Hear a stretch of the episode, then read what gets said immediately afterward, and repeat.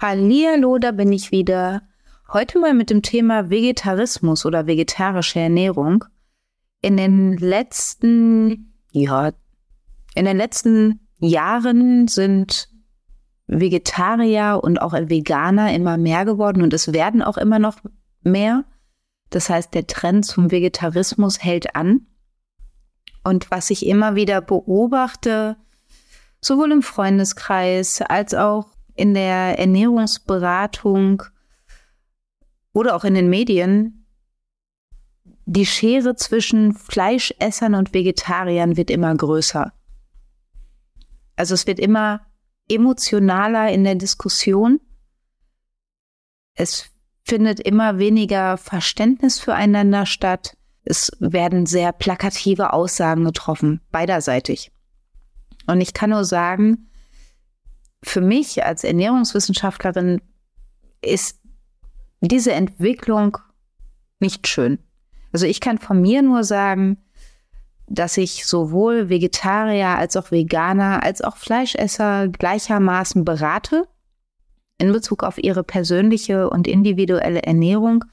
Und da finde ich, darf es gar nicht darum gehen, jemanden zu bekehren, oder jemanden zu verurteilen für seine Art, sich zu ernähren, für seine Art, sein Leben zu gestalten, sondern viel wichtiger finde ich den Blick auf die Gesundheit dabei.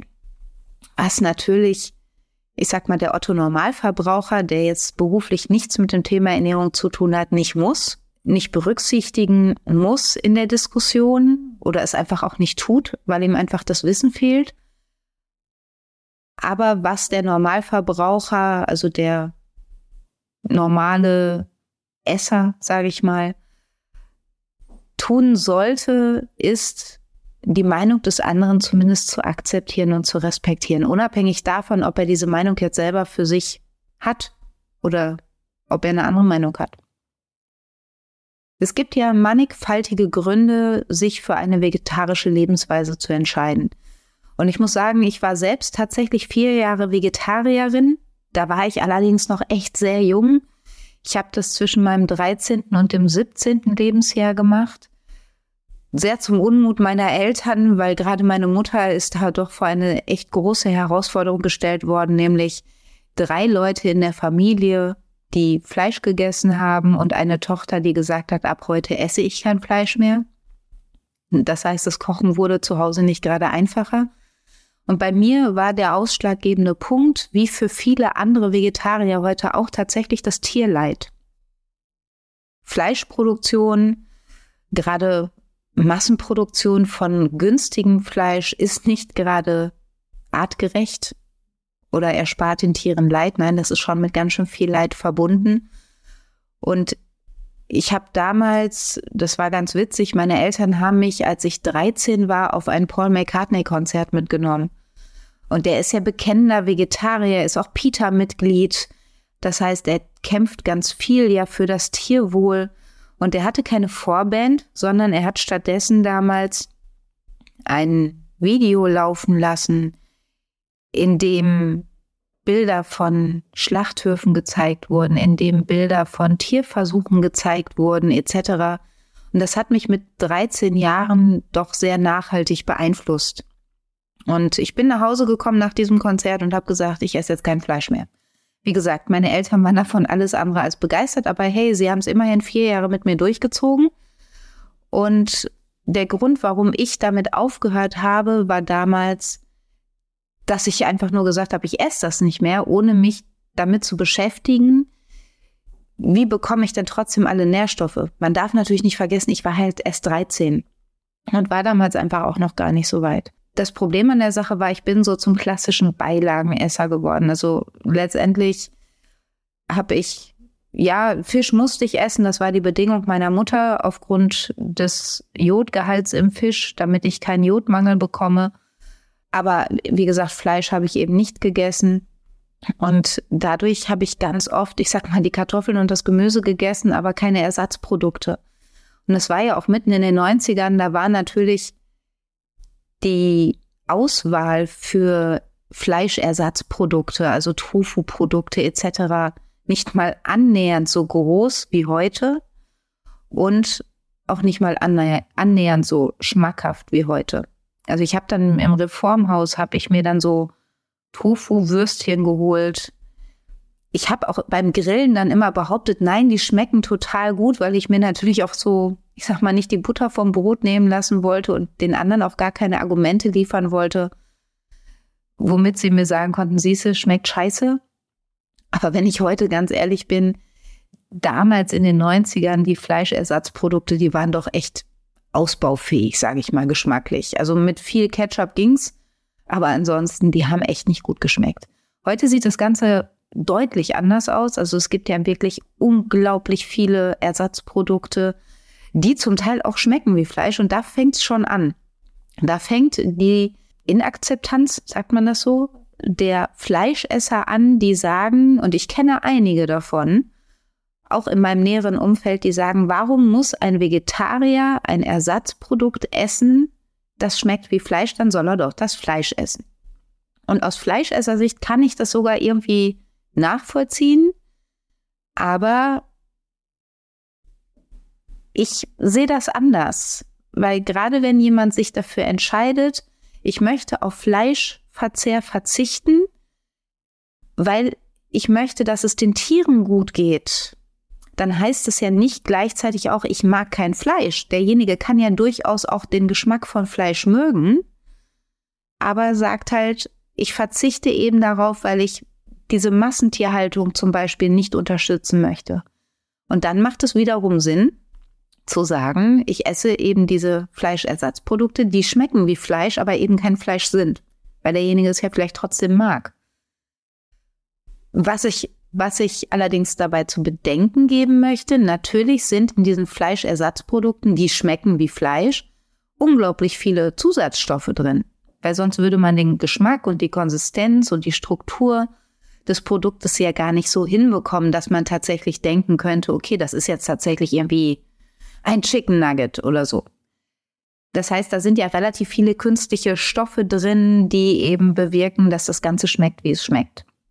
Das wiederum finde ich dann nicht so gut.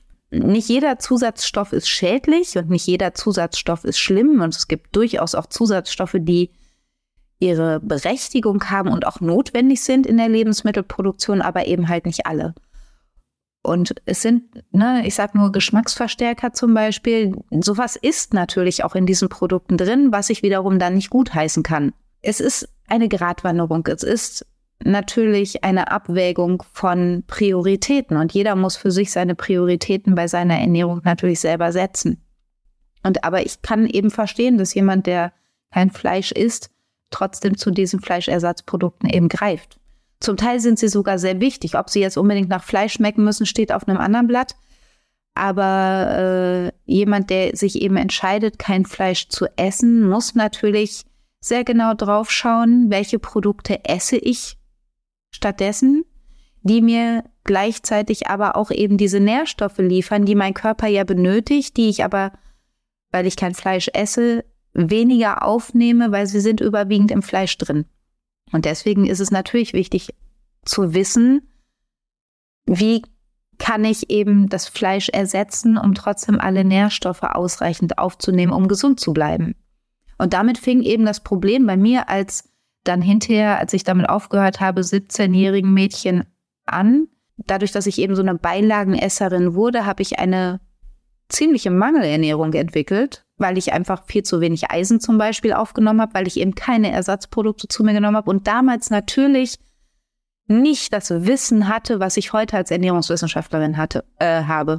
Ich wurde damals vor meinem Arzt, weil machen wir uns nichts vor, nicht nur, dass mein Hämoglobinwert, also mein Eisenwert im Blut extrem niedrig war, der war, glaube ich, nicht mal mehr bei 10, war auch mein Ferritin, also der Eisenspeicher im Körper, quasi nicht mehr vorhanden. Der war so niedrig, dass ich überhaupt keine Eisenreserve mehr im Körper hatte. Und mein Arzt hat mich dann eben vor die Wahl gestellt, okay, entweder nimmst du jetzt Eisentabletten, damit es dir wieder besser geht und damit du wieder funktionierst, oder denk mal drüber nach, vielleicht doch wenigstens ab und zu wieder Fleisch zu essen.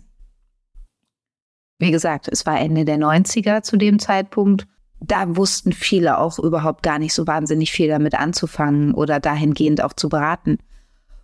Und erst habe ich mich für die Eisentabletten tatsächlich entschieden. War für mich keine wirkliche Alternative. Ich habe das ein paar Wochen probiert. Das Problem war, ich habe sehr starke Bauchschmerzen von diesen Tabletten bekommen, weil da eben auch Schwefel drin ist und dieser Schwefel unglaubliche Bauchschmerzen verursacht. Und habe mich dann irgendwann dazu entschieden, wenigstens ab und zu mal wieder Fleisch zu essen, was ich auch bis heute tue. Da komme komm ich gleich nochmal drauf damit ist der Eisenwert auch wieder besser geworden.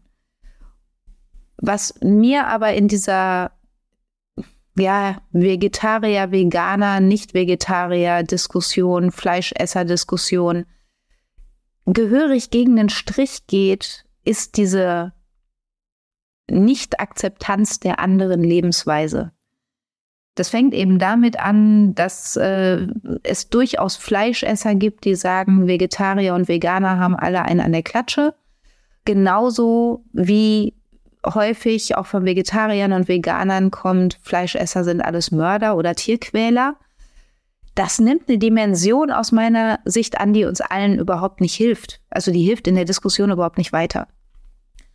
Und natürlich kann man sich über diese Themen auch wenn man unterschiedliche Ansichten hat, unterhalten. Und das sollte man auch, weil ich finde, gerade der Dialog ist in dieser, in diesem Thema einfach unglaublich wichtig, aber auch gegenseitiges Verständnis. Und da sollte man nicht unter die Gürtellinie gehen.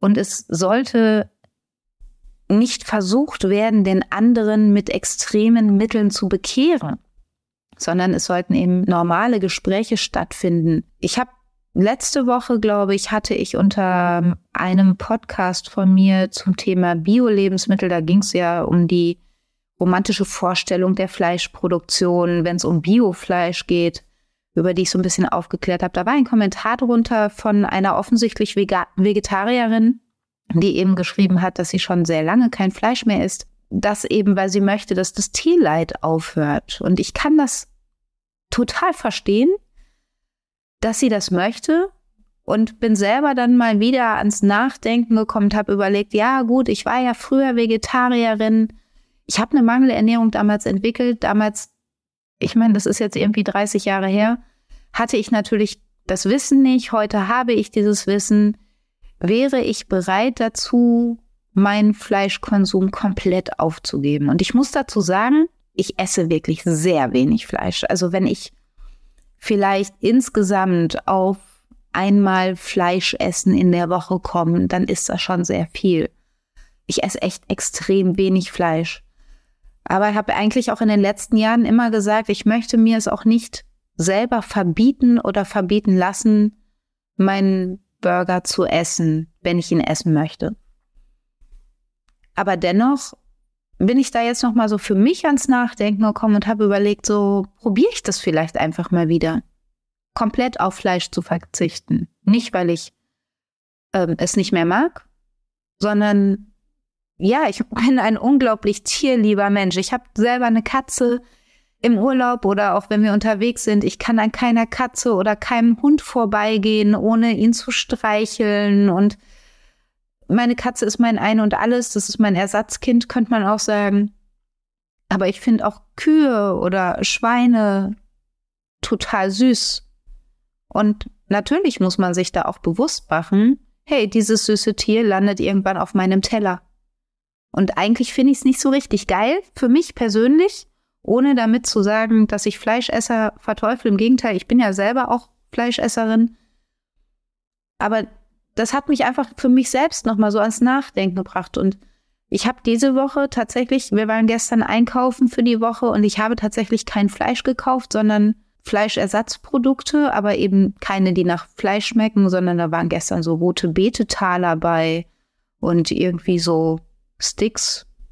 Die waren aus Nudeln gefertigt und noch irgendwas war drin. Ich weiß es schon gar nicht mehr die habe ich mir dann geholt, um die eben auf den Salat zu machen, statt das Hähnchen auf den Salat zu machen zum Beispiel. Ich werde das für mich selbst jetzt einfach mal ausprobieren. Ich weiß nicht, ob das für mich funktioniert. Ich weiß auch nicht, ob ich dabei bleibe oder ob nicht vielleicht doch irgendwann mal der Moment kommt, wo ich sage, oh, jetzt würde ich eigentlich doch gerne mal wieder so den richtigen Burger essen oder mal ein richtiges Steak essen. Ich halte mir das selber offen, weil ich aber auch kein großer Fan von Schubladendenken bin.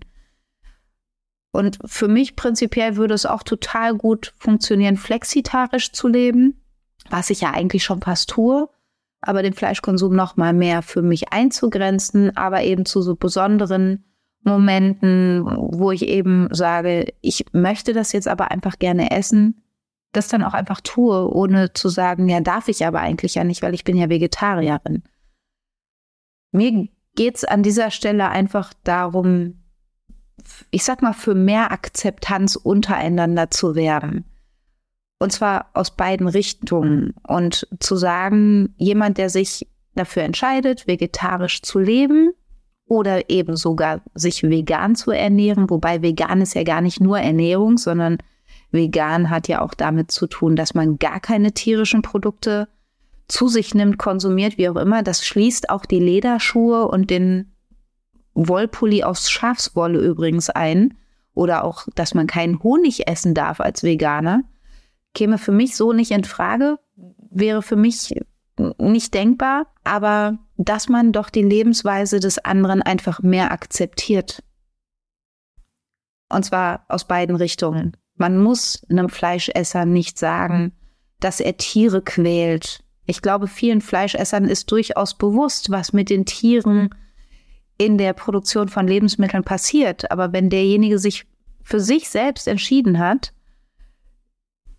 dass er das hinnimmt, weil er auf bestimmte Dinge nicht verzichten möchte, dann muss man das genauso akzeptieren, wie man es umgekehrt akzeptieren sollte oder muss, dass jemand anders sagt, nein, das akzeptiere ich nicht, ich möchte das nicht unterstützen und deswegen ernähre ich mich vegan oder vegetarisch. Um da mal so ein bisschen, ich sag mal, den Faktwind rauszunehmen aus diesem Kleinkrieg zwischen den unterschiedlichen Ernährungsformen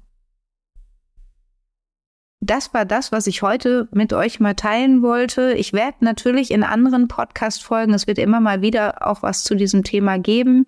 Ich würde gerne in einer anderen Podcast-Folge tatsächlich mal auf die unterschiedlichen Gründe eingehen wollen, warum jemand sich für Vegetarismus entscheidet.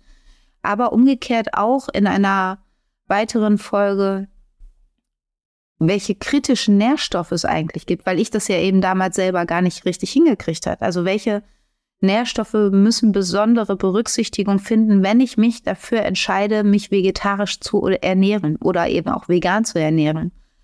Wie kann ich verhindern, dass ich eine Mangelernährung kriege? Auch das wird irgendwann mal in einer Episode aufgegriffen werden. Aber hier und heute ging es mir an der Stelle tatsächlich darum, für mehr Akzeptanz zu werben, lasst den anderen einfach so leben, wie er möchte. Bleibt im Dialog, sprecht miteinander darüber, aber nicht so hoch emotional und nicht so aggressiv, wie es zum Teil passiert. Weil das empfinde ich als jemand, der ja wirklich jeden berät, egal ob Fleischesser oder nicht Fleischesser, finde ich wichtig. Weil für mich ist ein Fleischesser kein schlechterer Mensch als ein Vegetarier oder umgekehrt. Ähm, ich sage auch nicht, dass jemand, der sich für die und die Lebensform entscheidet, deswegen irgendwie bescheuert ist, sondern ich persönlich akzeptiere jede Entscheidung und meine Aufgabe in der Beratung ist es ja, denjenigen dahingehend zu beraten, dass er mit seiner Entscheidung ein möglichst gesundes Leben führen kann. Und deswegen mache ich da keine Einschränkungen oder ziehe die Augenbrauen hoch oder denke mir direkt nach fünf Minuten, um Gottes Willen, der spinnt aber total oder sonst was. Und ich würde mir wünschen, dass viel mehr Menschen auch unabhängig von ihrem Beruf diese Akzeptanz mehr leben würden. Ja, wie sagt man? Ja, akzeptieren, respektieren und nicht die Ernährungsweise mit dem Wert des einzelnen Menschen gleichsetzen. Wisst ihr, was ich meine? Denkt einfach mal für euch selbst drüber nach. Ich habe da in den letzten Tagen für mich ganz viel drüber nachgedacht eben aufgrund dieses Kommentars unter dem YouTube-Video. Und gerne mehr solche Kommentare, die liefern mir A immer wieder Stoff auch für neue Podcast-Folgen und B bringen mich zum Nachdenken und umgekehrt kann ich euch dann durch diese Podcast-Folge vielleicht auch mehr zum Nachdenken bringen. Wie dann das Ergebnis eures Nachdenkens aussieht, das liegt ja dann bei euch. Also das ist ja dann eure Entscheidung, nicht meine und auch nicht, nicht die desjenigen, der das kommentiert hat oder so. Aber grundsätzlich freue ich mich über jeden Kommentar, sofern er nicht ins Extrem geht, nicht beleidigend wird. Das war dieser Kommentar nicht. Im Gegenteil, der war, ähm, ich habe mich drüber gefreut, reflektiert es irgendwie. Und vorher darüber nachgedacht wird, was schreibe ich denn, ohne eben ins Extrem zu gehen. Von daher vielen Dank für den Kommentar. Äh, dadurch ist eine mehr als 20-minütige Podcast-Folge entstanden und eben Reflexion bei mir selbst auch, die ich jetzt an dieser Stelle gerne an euch weitergeben möchte. Wir hören uns beim nächsten Mal. Ich freue mich, wenn ihr beim nächsten Mal wieder dabei seid und seid gespannt, was da noch kommt. Ich wünsche euch noch einen schönen Tag und bis zum nächsten Mal.